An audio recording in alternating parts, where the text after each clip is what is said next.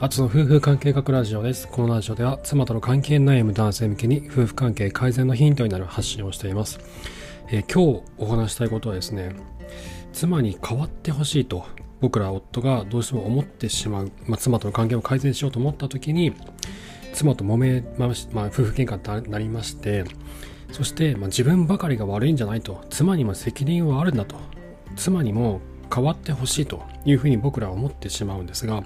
この感情をうまく整理して消化させることによって夫婦関係というのは改善がしやすくなってくるんですね。これ僕自身も経験がありますしご相談いただく方もこういった経験があります。で今日はこのことについて、えー、お話をしていきたいなと思います。ですいません。ちょっとその前にですね、えっ、ー、とスタンド FM の方でレターをいただいてましてえっ、ー、と何回か前の回で僕があのおにぎりの話をしたんですよね。あの3世代にわたって、えっと、おにぎりの作り方をが継承されたって話をしたんですけど、えっと、そこの、えっと、お話の中で、えっとですね、ちょっと待ってくださいね、いただいたのが、あ、これですね。あつさん、拝聴しました。おにぎりの話、感動しました。素晴らしい話でしたってことを、えっと、コメント、レターでコメントいただきまして、コメントいただいた方ありがとうございます。ちょっとお名前が書かれてなかったので、お名前はお読みできないんですけど、えっと、聞いていただいてとっても嬉しいです。ありがとうございます。第150話ですね。3世代受け継がれたおにぎりが、家父長制の呪いを解くのかもしれないというの、お話しましてちょっとなんかマイナーな話だったんであんまりこう聞かれないかなと思っていたんですけど聞いていただいてる方がいらっしゃってとても嬉しかったです。ありがとうございます、えっと、この話はあの僕が母からおにぎりの握り方を教えてもらったことが小学校の時ありましてで僕の長男6歳なんですけど小1なんですが彼が僕がおにぎりを作ってる時に握り方を教えてほしいというふうに言ってきてで、えー、まあ、30数年かけてあのおにぎりの作り方が3世代にわたってこう引き継がれたという。でそこと家父長制に関する話を絡ませた話をさせていただいてますのでご興味ある方はぜひお聞きください。第150話です。はい。でえっとじゃあ本題に入ります、えー、妻に変わってほしいと思う感情。この感情とはそもそも何なのかってことなんですよね。妻に変わってほしいと僕ら夫が思ってしまう。この感情は一体何なんだ？この感情の正体は一体何なんだ？っていうことなんですけどこうですねこう自分の中でうまく整理ができると妻と向き合うことがとってもしやすくなってくるんですよね。でこれって夫婦関係が悪くなったのは自分だけが悪いんじゃないと妻になってその原因があるんだというふうにこう思ってしまう現象なんですが、まあ、喧嘩になりますとどうしてもこう感情のこのヒートアップをしてしまって思ってもないようなことを言ってしまったりとかっていうのも結構あるじゃないですか。で、こう相手が言うことなすこと全部こうなんかイライラして嫌になっちゃうっていうこともね、ありますよね。で、そのね、その妻の対応というか、まあ、こちらに対するその態度というのはとても冷たいものになってしまって、まあ、さらにその、まあ、怒りが含まれていたりとか、マイナスな感情が多い場合というのは、僕らもこう、冷静な気持ちで妻の言葉を受け止められなくて、いや、だってお前だって悪い悪いだろうと、お前だってこんなことあったのみたいなことをね、ついこう、売り言葉に買い言葉じゃないんですけど、言っちゃうんですよね。これ僕もあるんですけど、ああ、言わなきゃよかったってことはね、すっごいたくさんあって、もうね、ついこう感情的になっちゃうと反応しちゃうんですよ。でも冷静になるってことはすごい大事だなって思うんですけど、まあこういうことって結構あるわけですよ。で特にね、あのまあ、よく聞く話というのが、えっと、妻は家庭で、えっと、自分は外で働くというふうなこの役割分担ができていたと思っていたという話をよく聞くんですね。でこれは僕自身もそう思ってる時がありました。もうこえっ、ー、となんだろうな、まあ、子供が生まれてとても大変な時期というのはまあなんとなくは分かってると。だけど子供が生まれたばかりだからこそ稼がなきゃいけないんだってって僕ら男性って思うじゃないですか。お金がこれからどんどんかかってくると。あの、おむつ代はね、おむつは飛ぶように消えてなくなるし、あの、なんだ、その、そのミルク代もどんどん消えていくじゃないですか。このミルクがみるみる減っていくは、うち双子だったんで消費量は半端なかったんですけど、このミルクはどんどんなくなれば、おむつはどんどん消えていくわ。これ、これ一体どれぐらいに使うんだみたいなふうにこう思うわけですよ。で今はまだそれだけだけど、大きくなるにつれて、えっと、やれ習い事だ、塾だ、受験だ、えー、なんだ学費だみたいなね話になってくると一体何千万稼げばあの子供たち養っていけるんだみたいな風にこうすごい不安になるんですよ僕双子だったんで余計不安になってめちゃくちゃ不安だったんですよねこうなるとやばいこれ稼がないとまずいと思って一生懸命こう働いたりとかもしくはねこう残業しないとろくな給料が出ない会社とかの場合はもう無駄に残業してしまったりとかってもあるわけですよ。僕も覚えがあるんですけどこうなってくると妻はあの家事育児、家庭を守る。そして自分はあのお金を稼ぐんだというふうにこう意識して行動しちゃうんですけど妻としてはいやいやそんな約束した覚えないですよっていうふうなことなんですよね。だけど僕ら男性側としてはいや俺稼がなきゃまずいと。自分は稼ぐ担当としてこのかこのかあの家計を支えるんだと。この家族を養っていくんだと。いうこの責任感で仕事をいっぱい頑張るんですけどそれが裏目に出ちゃうってことが何年こか何年か経って分かるということがね本当に多いんですよね。でそうなった結果、まあ、夫婦喧嘩になってあのなんでいろいろやってくれなかったんだみたいな話になるわけじゃないですか。なんであなたは何のことも生まれた時に大変な時に私のこと支えてくれなかったんだと。いやいや、俺はもうなんだそのお金がかかるから稼がなきゃいけないと思って頑張ってたんだ。俺だって頑張っていたんだっていうふうにこうなってしまうわけですよね。で、ここでですね、えっと、そう、そうな、そういうふうにななんとなく役割分担もしてると思っていると、いや、俺が家事育児をそこまでできないってことは、お前だって分かっていたはずだろうとかね、そもそもその忙しすぎて家事育児に手が回らないし子供も寝かしつけはあのなんかママがいいとかママとか言うし俺の出番全然ないだろうとか。あと仕事ですっごい大変な時期でもうここで手を抜くわけにはいかなかったんでしょうがないんじゃないかという気持ちもあるわけです。これ僕もあるんです。ごいよく気持ちわかるんですよ。僕あの転職したばっかりの時に双子が生まれたんですよ。でね、転職したばっかりだと2、3年ボーナスが出なかったんですよね。でそうなると普通に働くプラス残業代で稼がないと生きていけないわけでものですごい大変だったんですよ当時。なのでこういうふうにこう思ってしまう方の気持ちはめちゃくちゃよくわかります。僕自身もそうだったんで。であとそういったねこの俺の大変さをなんでお前は分かってくれないんだ理解してくれないんだっていう気持ちもあるわけですよ。でこれはねなんだろうこうヒートアップしちゃうと余計そうなっちゃって、まあ、多分これお互いにそう思い合ってるんですよね。私の大変さをなんであなたは理解してくれないんだと。なんで俺の大変さをお前は理解してくれないんだっていうふうにこうお互いにこう攻撃し合ってお互いの体をブスブス刺し合ってこう自滅していくみたいな感じになっちゃうんですけど言わないと分かんないんですよね。大変さって言ってもこうなんかツイッターがなんかで画像上がっていたんですけどあの専業主婦の一日っていうのでこうなんかめっちゃ忙しい一日がこうありますと。で夫はその間なんかメールするあの電話するあの飲み会みたいななんか忘れましたけどなんかそんな感じで大した仕事してないじゃんみたいな風になってるんですけどそれはそれで一つの側面から見た場合、妻側から見た場合に正解なんですよ。だけど、夫側から見た場合には、いや、仕事いろいろやってるんだからと、もういろんな打ち合わせが入って、いろんなメメールを返すって言ったって、あのいろいろ考えながら返さなきゃならないんだし、新しいプロジェクトがどんどん立ち上がって、そこにジョインしなきゃいけないし、自分が使わないやつと思えたらいけないから頑張らなきゃいけないし、もう手をあの出さ手を挙げて仕事を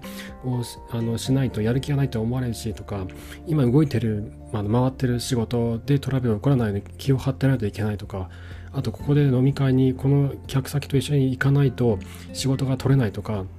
っていうこうその時その人にしかわからないような事情ってめっちゃあるんですよね。でこれ夫側から見た場合の側面なんです。でこれってお互いからの側面を両方の目で見ないと正しい事実って分かってこないんですよね。結局お互いにお互いの目を借りてお互いの様子をきちんとこう見ようと理解しようと思わない限りは完全に理解し合うのって難しいんですよね。っていうことがまずあるんですよ。で、あと、まあ、そんなに大変、まあこれ、あの妻の場合ね、妻が、あの、すごい私は大変だったと。大変で、大私がすごく大変な時にあなたは私のことを支えてくれなかったと。こういうことを言われてつらかった。こういうことをやってくれなくてつらかった。ってことを言われたとします。これ僕実際言われてるんですけど、そうなった時に、そんなに大変だったらもっと早く言ってくれよとか、ちゃんと言ってくれよとか、言ったらやったのにってことをね、僕は男性思ったりとかもしくはちょろっとこう言ってしまったりとかっていう人もいると思うんですけどこれってあのからくりがあるんですよ。そんなに大変だったら言ってくれよって思うじゃないですか。ね、後からな、なんかそんなね、5年後に言われても、嫌です。一緒にいたからいませんとか言われても、いや、その時言ってくれよとかって思うわけですよ。だけど、その、あの、これね、からくりがある、2つあるんですけど、妻はとしては 自分がやらないといけないというふうにこう思い込んでいたっていうケースもあるんです。これ僕の妻もそういうふうに思った時あるんですけど、これはあの家事とか育児っていうのはこう女性の仕事だみたいな女がやらないといけないみたいなそういうふうに女性側が思い込んでいるっていうケースがあるんですよ。思い込んでいるんだだけど本当は手伝ってほしいとかあの夫にもやってほしいって気持ちがあるんですよ。あるんだけど自分の親とか祖父母から受け継がれてきた呪いがあるんですよ。あの性別役割固定概念っていうのがあるんですけど性別によって役割は固定されているでこれって僕ね最近聞いて驚いたんですけどあの女性が例えば結婚して嫁となって家に入るとしますよね。で、その時に性別により役割の固定概念、ちゃんと育児はお前が、育児はその嫁が、ね、ちゃんとやらなきゃダメなんだぞとか、家事は嫁がちゃんとやるんだぞみたいなことを自分の母親から言われるらしいんですよ。でこの女性だから家事とか育児やるの当たり前でしょってことを僕は男性がその女性に対して奥さんとか嫁とかに対して言ってんのかなと思ってたんですけど実はそうそうまあそれもあるんでしょうけどそれよりもどうも強いのは女性が女性に強いるややあの生物役割固定概念の呪いなんですよ。これが意外に強いんですよね自分の母親からあなたも、ね、嫁になったんだからその家に入ったんだからあなたには子供たちを育てる責任があると。夫は外で頑張って働いて稼いできてるんだと。その夫も支えてやらなやりなさいと。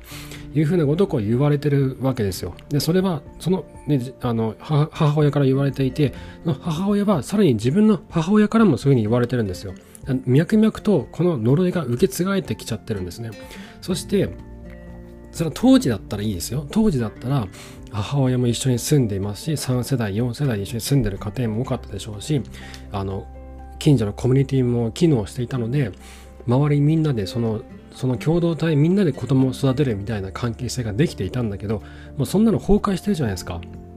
ね今の時代って3世代で住んでいるのが珍しいですよ。でその地域の共同体であの町内会で子供を育てていこうみたいなそんなのもないじゃないですか。なんならなんかあんまりそんな近所の人に子供預けられない怖いわっていう気持ちが強いですよね。だからね、これもう時代が違うんですよ。時代が違うんだけど、人の意識って簡単に変わらないんですよね。簡単に変わらないせいで、その時代に即し、あの時代に即していない時代遅れな固定概念が脈々と下の代、下の代へと受け継がれていってるんですよ。それは女性、男性が女性に強いる性別の役割固定概念もあるんだけど、あの女性から女性に対するそういった呪いというのもとても強く機能しちゃってるんですよね。だからこそ妻は自分がやらないといけないと思い込んじゃってるんですよ。だけどだけどやらないといけないと思い込んでいるんだけどなんかおかしいなと思ってるわけですよ。なんかそんななんか嫁がいろいろとやれみたいなふうに言われるけど実際できなくないって思ってるわけですよ。そなんかなんか私めちゃくちゃ大変じゃないっていうふうに思ってるわけですよね。なので何も言わなくても夫に助けてほしいと思っていることも事実なんですよ。そのなんだ女性だからやらなきゃいけないとも思ってはいるんだけどでもなんかおかしいよね。いやこれ無理これ無理ゲーでしょって思ってるわけですよ。これできるわけないじゃないと。だから助けてほしいと。夫にね。だけど夫に助けを求めることも夫が助けることも自分たちの親の世代とかそのさらに親の世代とかでは非常識なことなんですよ。でそれそういうふうにねあの夫に助けを求めることとか夫が積極的に家庭や育児に参入してくることっていうのはあの僕らの親の世代とかそのさらに上の世代にとってはもありえないことなんでそういった概念がこう引き継がれてない引き継がれてないのがそもそもないんですよ今初めて僕らはそのそういったことをやらなくてもいけないという時代になってるんですよだけどなんだろうその代々受け継がれているその概念っていうのは生物によって役割を固定しちゃってる概念の方なのでなんかおかしいなと。なんかやれやらなきゃいけないんだろうけどなんかこれちょっと無理なんじゃないっていうふうにこう思ってるんだけど助けを求められないと。その自分の意識やその生物によって役割を固定概念に縛られちゃってるからですね。助けてほしいんだけど助けてって言えないっていう状況なんですよ。だから言わないんですよ女性は。だ夫に助けてくれって。言えないんですよ。もう呪われちゃってるんで。だけど何も言わなくても助けてほしいとも思ってるのは事実なんですよ。これなんで何も言わなくても助けて助けてほしかったっていうのかっていうと女性のコミュニケーションっていうのは共感のキャッチボールなんですね。これな結構前のお話で話をしたんですけど女性のコミュニケーションっていうのは男性と違って情報のやり取りじゃなくて感情をこうやり取りするキャッチボールなんですなので何も言わなくてもこう分かり合えるのが女性ののコミュニケーションなんですよだからこそ夫には何も言わなくても私のこの苦しさ、この辛さ、この絶望を理解してほしい、助けてほしいって思願ってるわけなんです。はい。えっ、ー、と、で、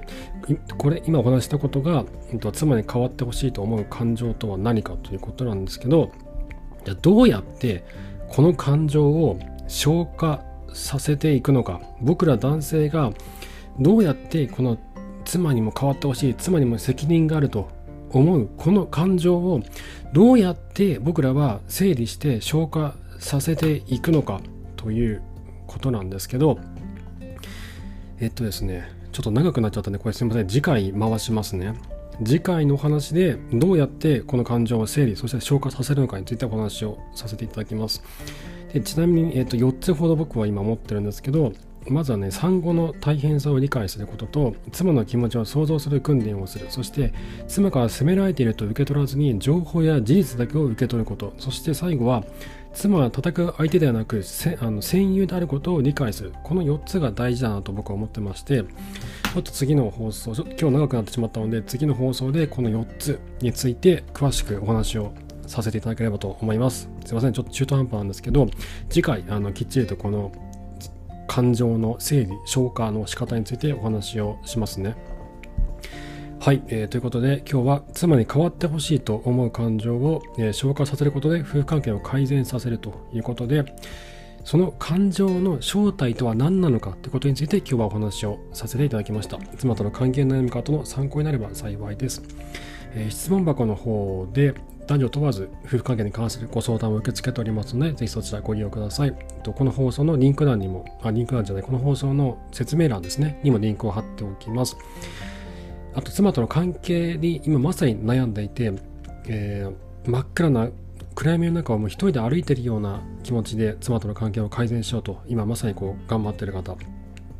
えっと、これはですね、本当に、そのなんだろうな、一人ではなかなか乗り切れないし、その、